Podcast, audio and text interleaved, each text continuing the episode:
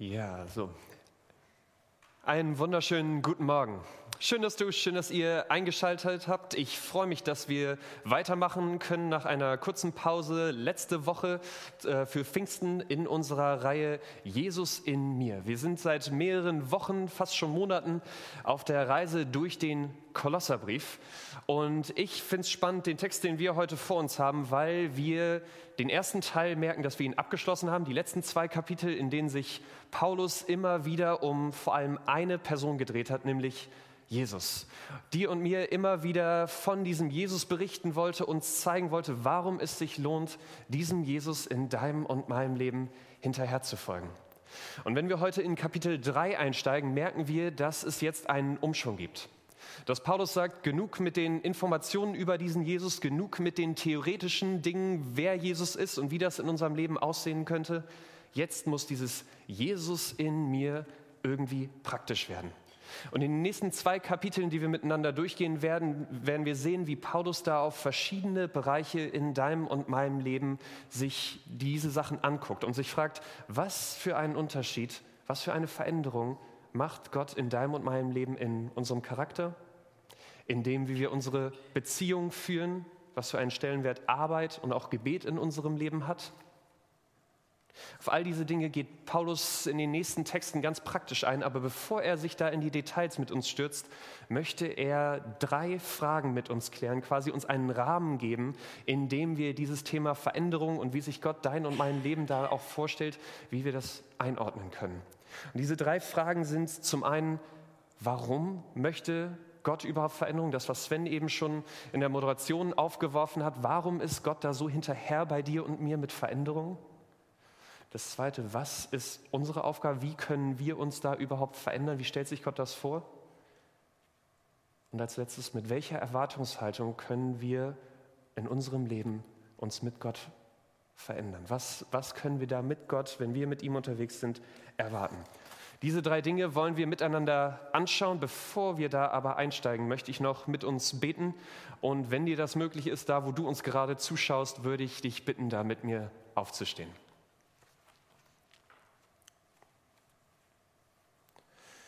Vater, ich danke dir für dein Wort. Und ich danke dir, dass so viel Gutes darin steht und dass wir heute in den Teil von Paulus Brief einsteigen können, wo das wirklich konkret wird, wer du bist.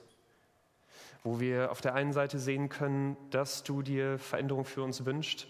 Und ich bitte dich, dass du uns hilfst zu verstehen, wie das in unserem Leben aussehen kann. Dass du unsere Herzen, unsere Ohren öffnest, uns dort abholst, wo wir gerade mit dir stehen, mit den Fragen, dass du uns zeigst, was für Veränderungen du für dein und mein Leben dir wünschst. Amen. Setzt euch gerne wieder. Der erste Vers, Kapitel 3, Vers 1. Paulus schreibt, da ihr nun also zusammen mit Christus auferweckt worden seid, sollt ihr euch ganz auf die himmlische Welt ausrichten, in der Christus auf dem Ehrenplatz an Gottes rechter Seite sitzt. Für Paulus ist auf der einen Seite klar, ja, wenn wir mit Gott unterwegs sind, dann bedeutet das grundlegende Veränderung für dein und mein Leben. Dann ist das etwas, wo wir einen grundlegenden Perspektivwechsel in unserem Leben haben. Aber bevor wir da anfangen, zu, genauer zu überlegen, wie dieser Perspektivwechsel aussehen kann, wie, was wir daran auch für einen Anteil haben, möchte Paulus erstmal die Frage klären, warum ist das Gott in deinem Leben so wichtig? Denn ich weiß nicht, wie solche Verse, wo steht, du sollst, du musst, wie die, solche Verse in der Bibel auf dich wirken. Aber ich rede immer wieder mit Menschen, die mir sagen, an dieser Stelle habe ich ein Problem mit Gott. Den Gott aus den ersten zwei Kapiteln im Kolosserbrief, mit dem komme ich gut klar. Mit dem kann ich mich gut anfreunden, mit dem, der mich liebt, der mich annimmt, so wie ich bin, der für mich gestorben ist und mir vergeben möchte. So einem Gott kann ich in meinem Leben vertrauen aber ein Gott, der jetzt an mir mich verändern will, der mir Regeln gibt mit den ganzen Dingen, wo ich vielleicht mit meiner Beziehung, in meiner Arbeit, mit meinem Geld irgendwie anders umgehen soll, dem ich anscheinend da irgendwie nicht genüge, so wie ich bin. Das beißt sich doch mit einem liebenden, einem annehmenden Gott, oder? Wir hatten einen Bartalk über das Thema Liebe und mir saß eine Frau gegenüber und sie sagte, Liebe ist doch gerade das, wo man den anderen annehmen kann, so wie er ist, mit den Macken, mit den Ecken und Kanten, dass man ihn nicht da irgendwie verbiegen will zu jemandem, den er nicht ist, sondern dass man ihn so liebt, wie man ihn gerade vor sich hat.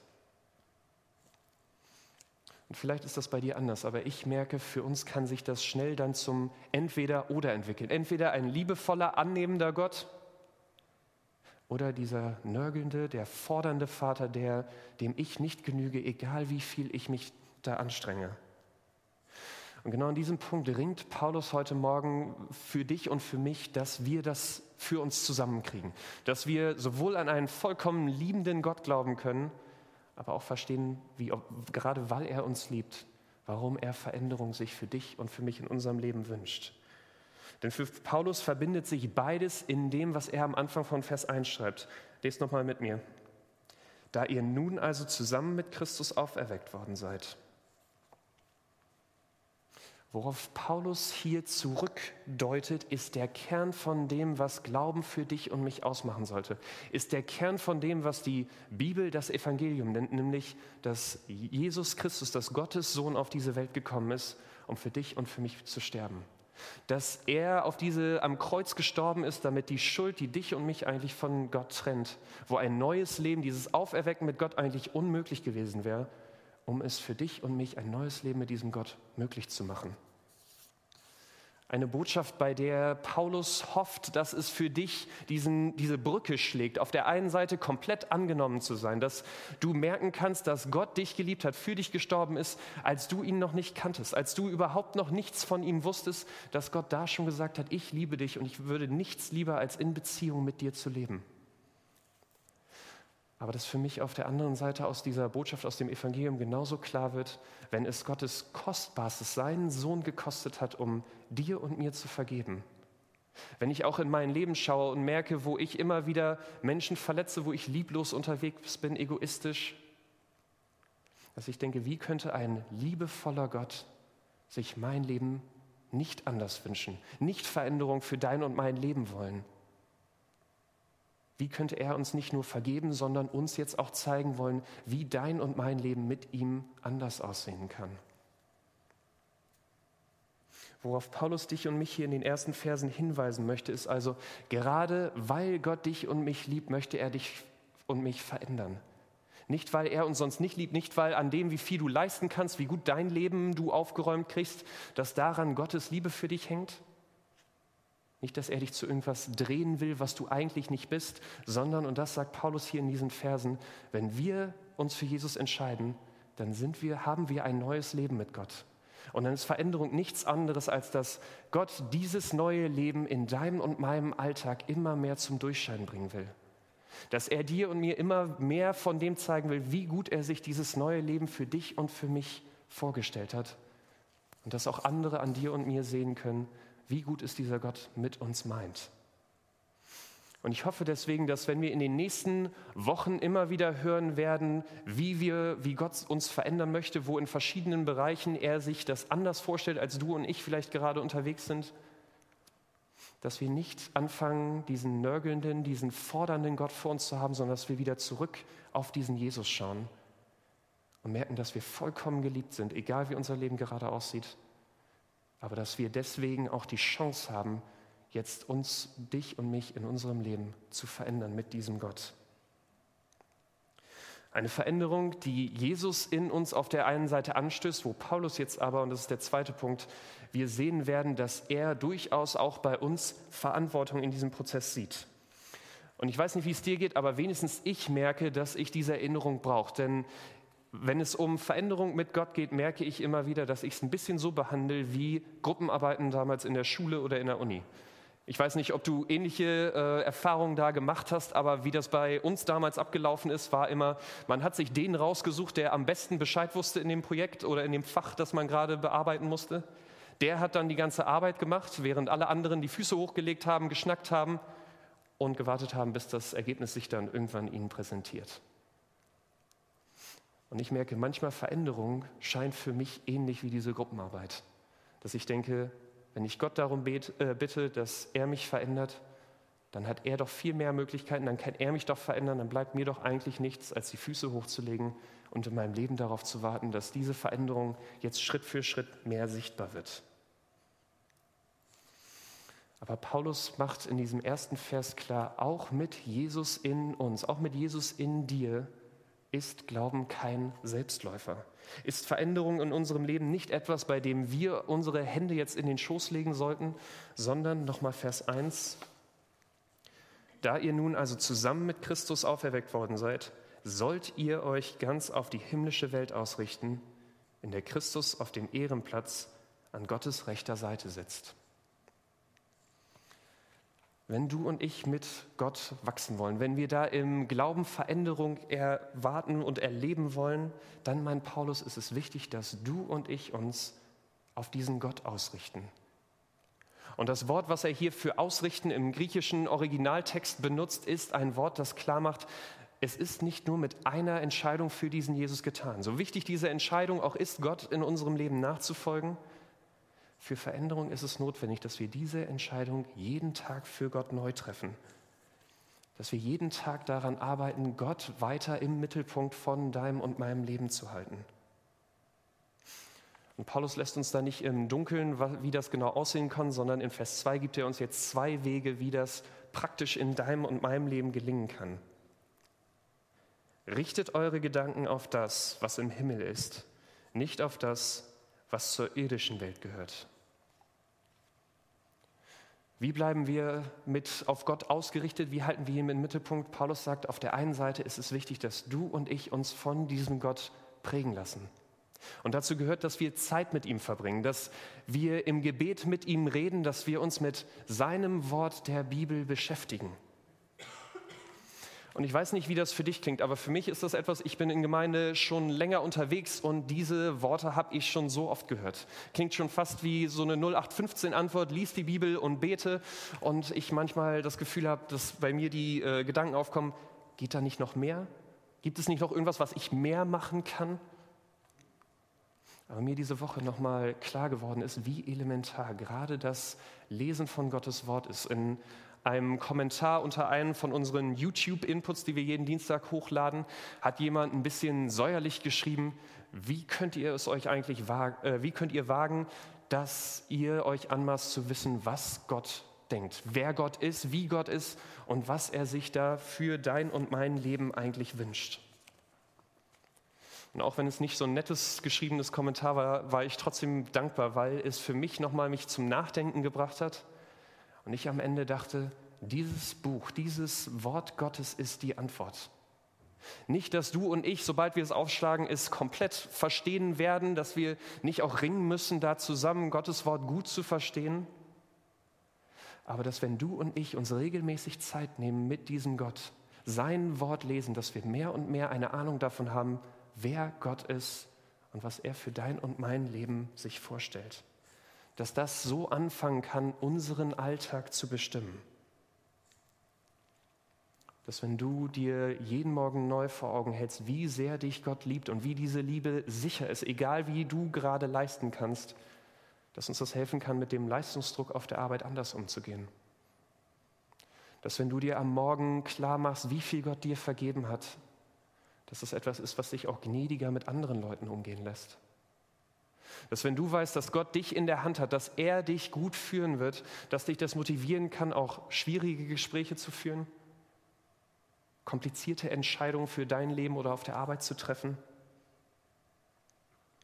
Paulus möchte dich und mich ermutigen, für Veränderung mit Gott ist es unverzichtbar, dass wir es uns zur Gewohnheit machen, regelmäßig Zeit mit diesem Gott zu verbringen. Deswegen ist das Zweite, was wovor er uns jetzt warnen will, dass Dinge im Alltag uns da nicht von diesem Gott ablenken. Und vielleicht erlebst du das anders, aber in den letzten anderthalb Wochen habe ich nochmal gemerkt, wie viele Dinge in meinem Alltag mich da von Gott ablenken, die mir eigentlich gar nicht so bewusst sind. Vielleicht hat der eine oder andere es mitgekriegt. Wir hatten einen positiven Corona-Fall in unserer Gemeinde und ich hatte Kontakt mit dieser Person. Das heißt, es äh, hieß für mich eine Woche ab dem Punkt noch äh, vorsichtshalber Quarantäne. 24-7 zu Hause sein, das ist eine Erfahrung, die ich nicht unbedingt nochmal machen möchte. Ähm, für die ersten zwei, drei Tage ist das ganz in Ordnung. Du hast eine Liste von Dingen, die du sowieso immer mal zu Hause machen wolltest, kleine Arbeiten in der Wohnung, den Film, den ich mit Lilly schauen wollte, für den wir sonst nie Zeit gefunden hatten. Das Buch, was immer mit so einem Marker unfertig äh, in meinem Regal stand und wozu ich dann mal Zeit hatte. Und so um den vierten Tag gab es dann mal eine Zeit, wo ich nichts zu tun hatte, wo die Arbeit getan war und ich dachte, was mache ich jetzt? Und dass ich dann auf die Idee kam, wie wäre es denn eigentlich, mir dieses Buch, die Bibel zu schnappen und mal ein bisschen mehr Zeit als nur morgens mit Gott zu verbringen. Der zweite Gedanke, der mir da in den Kopf gekommen ist, war, warum ist das erst das vierte oder fünfte auf deiner To-Do-Liste? Warum sind all diese anderen Sachen, diese Kleinigkeiten dir eher eingefallen und erst als du nichts mehr zu tun hattest, bist du zu diesem Gott, hast du angefangen, Zeit mit Gott zu verbringen? Und was mir nochmal deutlich geworden ist, und vielleicht geht es dir da ähnlich in dieser Corona-Zeit, wo Dinge auch ein bisschen entschleunigt werden, dass ich merke, meine Prioritäten liegen oft falsch. Oft ist es mir wichtiger oder scheint mir meine Arbeit dringender, Aufgaben, die ich da erledigen muss. Scheint es mir wichtiger, Zeit mit Freunden und Familien zu bringen, als mich von Gott und seinem Wort mir da Zeit zu nehmen und prägen zu lassen? Erhoffe ich mir abends von Netflix und Co. mehr Freude, mehr Erholung als von einer Zeit mit Gott? Und deswegen will Paulus dich und mich ermutigen, da dran zu bleiben, uns da anzustrengen, diesen Gott als Priorität oben auf unserer To-Do-Liste in der Woche zu halten. Uns da nicht von anderen Sachen ablenken zu lassen, sondern immer wieder zu schauen, ist dieser Gott in meinem Leben, auch in dem, was ich an Zeit und an mich, von wem ich mich prägen lasse, ist das immer noch meine Top-Priorität? Und wenn du denkst, das ist etwas, ich versuche das immer wieder, aber dann gehen doch wieder, kommen Dinge, die mich da ablenken. Wir haben jetzt gerade während der Corona-Zeit angefangen, uns jeden Morgen unter der Woche um 8 Uhr auf Zoom zu treffen. Wir lesen ein kurzes Stück aus der Bibel und beten 15, 30 Minuten nur am Anfang des Tages. Wenn dir das hilft, dabei zu sein, schreib uns gerne über den Fragebutton auf der App. Wir haben dich gerne dabei und schreiben dir den Link und das Passwort. Vielleicht ist das etwas, was dir hilft, das zur Gewohnheit zu machen. Vielleicht ist es auch, dass du dich mit deinem Hauskreis organisierst, mit Freunden, mit Nachbarn, du dir einen Ort suchst, wo du regelmäßig Zeit mit Gott hast. Du kannst da ganz kreativ werden, vielleicht fällt dir da was anderes ein. Aber Paulus möchte dich und mich motivieren, lass diese Zeit mit Gott nicht schleifen. Es liegt zu viel Potenzial für Veränderung in deinem und meinem Leben im Gebet, im Wort Gottes, als dass du und ich uns da ablenken lassen sollten. Aber vielleicht denkst du, ist es bei dir ganz anders. Du sagst, ich bemühe mich da, das ist eine Gewohnheit von mir und ich versuche mich da prägen zu lassen. Aber irgendwie scheint da in meinem Leben sich nichts zu verändern. Oder es verändert sich was, aber ich merke, nach ein paar Wochen bin ich doch wieder in alten Mustern gefangen. Und was ich an dem Punkt immer wieder erlebe, ist, dass Menschen dann anfangen, doch ihre Beziehung zu Gott schleifen zu lassen, die Beziehung sogar vielleicht ganz über Bord zu schmeißen weil sie auf der einen Seite gefrustet sind mit Gott, dass sie sagen, ich habe dir doch die Chance gegeben, ich habe doch getan, was du wolltest, aber du hast nicht, du hast diese Chance nicht genutzt. Du hast nicht das verändert, wo ich mir das so sehr gewünscht habe. Oder frustriert sind mit sich selbst und sagen, ich kann das sowieso nicht halten, was Gott hier von mir fordert, dann hat das doch keinen Sinn. Und wenn du solche Gedanken auch kennst, wenn du vielleicht an einem ähnlichen Punkt bist, möchte Paulus dich mit den letzten Versen ermutigen, da trotzdem dran zu bleiben, dich nicht aufzugeben, sondern da mit der richtigen Erwartungshaltung weiter an Gott dran zu bleiben. Das dritte, was können wir erwarten? Vers 3. Denn ihr seid dieser Welt gegenüber gestorben und euer neues Leben ist ein Leben mit Christus in der Gegenwart Gottes. Jetzt ist dieses Leben den Blicken der Menschen verborgen. Zwei Dinge, die wir in diesen Versen merken, die wir mit Gott erwarten können. Auf der einen Seite, wenn wir mit Gott zusammenlegen in seiner Gegenwart, gibt es Chancen auf großartige Veränderungen. Dann gibt es die Möglichkeiten, ich erlebe das immer, wie Leute von heute auf morgen von Süchten loskommen, wie sich psychische Probleme lösen, wie Beziehungen sich kitten, die eigentlich schon zerbrochen, zerstritten schienen. All das ist möglich. Wir leben mit einem Jesus, der ihm da nichts unmöglich ist und den wir um große Veränderungen in unserem Leben bitten sollen und können. Aber Paulus schreibt eben auch am Ende von diesem Vers, jetzt ist dieses Leben, diese Veränderung, das, was sich Gott für dein und für mein Leben wünscht, ist in vielen Dingen noch unseren Blicken verborgen, wird noch nicht konkret in diesem Leben. Denn ja, Gott möchte viel an dir und an mir in unserem Leben ändern, aber der volle Umfang von dem, was er sich für dich und mich vorstellt, wie er uns sich unser Leben vorstellt, werden wir auf dieser Erde noch nicht erfahren. Dein Leben, diese Welt wird bis zum Ende, bis Jesus einmal wiederkommt, ein unvollendetes Meisterwerk bleiben. Und deswegen heißt Veränderung eben nicht nur, dass sich Dinge großartig ändern, dass schnelle Veränderung passiert, sondern kann Veränderung mit Gott auch heißen, dass es ein langer, ein schmerzhafter Prozess auch sein kann. Dass Gott an Dingen arbeitet, die du vielleicht noch gar nicht auf dem Schirm hattest, Dingen arbeitet, wo du vielleicht auch eigentlich nicht übereinstimmst, dass sich diese Dinge in deinem Leben ändern sollen.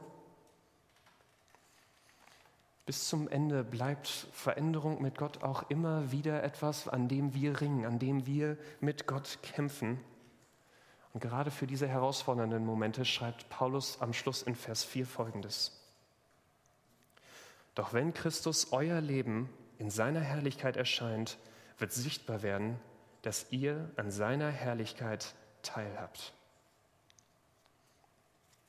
Paulus möchte dir und mir zeigen, dass unsere Erwartungshaltung da richtig sein kann, wenn wir auf das Ende blicken. Wenn wir merken, dass Veränderung in unserem Leben nur ein Vorgeschmack auf das ist, was einmal wir an Veränderung, an guter Veränderung erleben, wenn Jesus einmal wiederkommt. Wie all das, wo wir uns in diesem Leben vielleicht noch nach Veränderung sehen oder Veränderung uns noch mehr wünschen, dass Jesus dir sagen möchte, diese Veränderung kommt auch wenn sie vielleicht in diesem Leben an manchen Stellen noch verborgen ist. Und ich hoffe, dass dieser Ausblick dich motiviert, in der nächsten Woche dir da Zeiten mit Gott zu suchen, wo du an ihm dranbleibst, wo du dich ganz bewusst auf ihn ausrichtest, wo du dich von ihm und seinem Wort prägen lässt, dass du dir vielleicht dein Handy oder wo du sonst deine Termine einträgst, gleich schnappst und guckst, wo in der Woche kann ich Gott vor allem anderen Zeit einräumen. Auch wenn es vielleicht heißt, dass du einem Freund absagen musst und dich nächste Woche triffst, dass du vielleicht nicht so durcharbeiten kannst, wie du das manchmal willst, aber dass du und ich uns fragen, was ist wirklich da die Priorität und was sollte vor allem anderen Zeit haben. Und dass bei dem, wo du vielleicht im Moment demotiviert bist, weil du das versuchst, aber sich da nicht das, der Erfolg einstellt, den du dir eigentlich wünschst, dass du und ich vor, uns vor Augen halten, dass diese Veränderung in diesem Leben immer nur ein Vorgeschmack ist dass einmal Jesus wiederkommen wird und dass wenn du und ich auch in diesen schwierigen, schmerzhaften Momenten an ihm festhalten, dass wir wissen dürfen, dass er mit offenen Armen dort steht und dir sagen wird, gut gemacht. Jetzt komm in mein Reich und erleb das, nachdem du dich so lange gesehnt hast. Und ich weiß nicht, wie es dir geht, aber für dieses Bild ist es mir wert, auch an diesem Gott in den Dingen, die ich im Moment noch nicht sehen kann, festzuhalten. Soweit.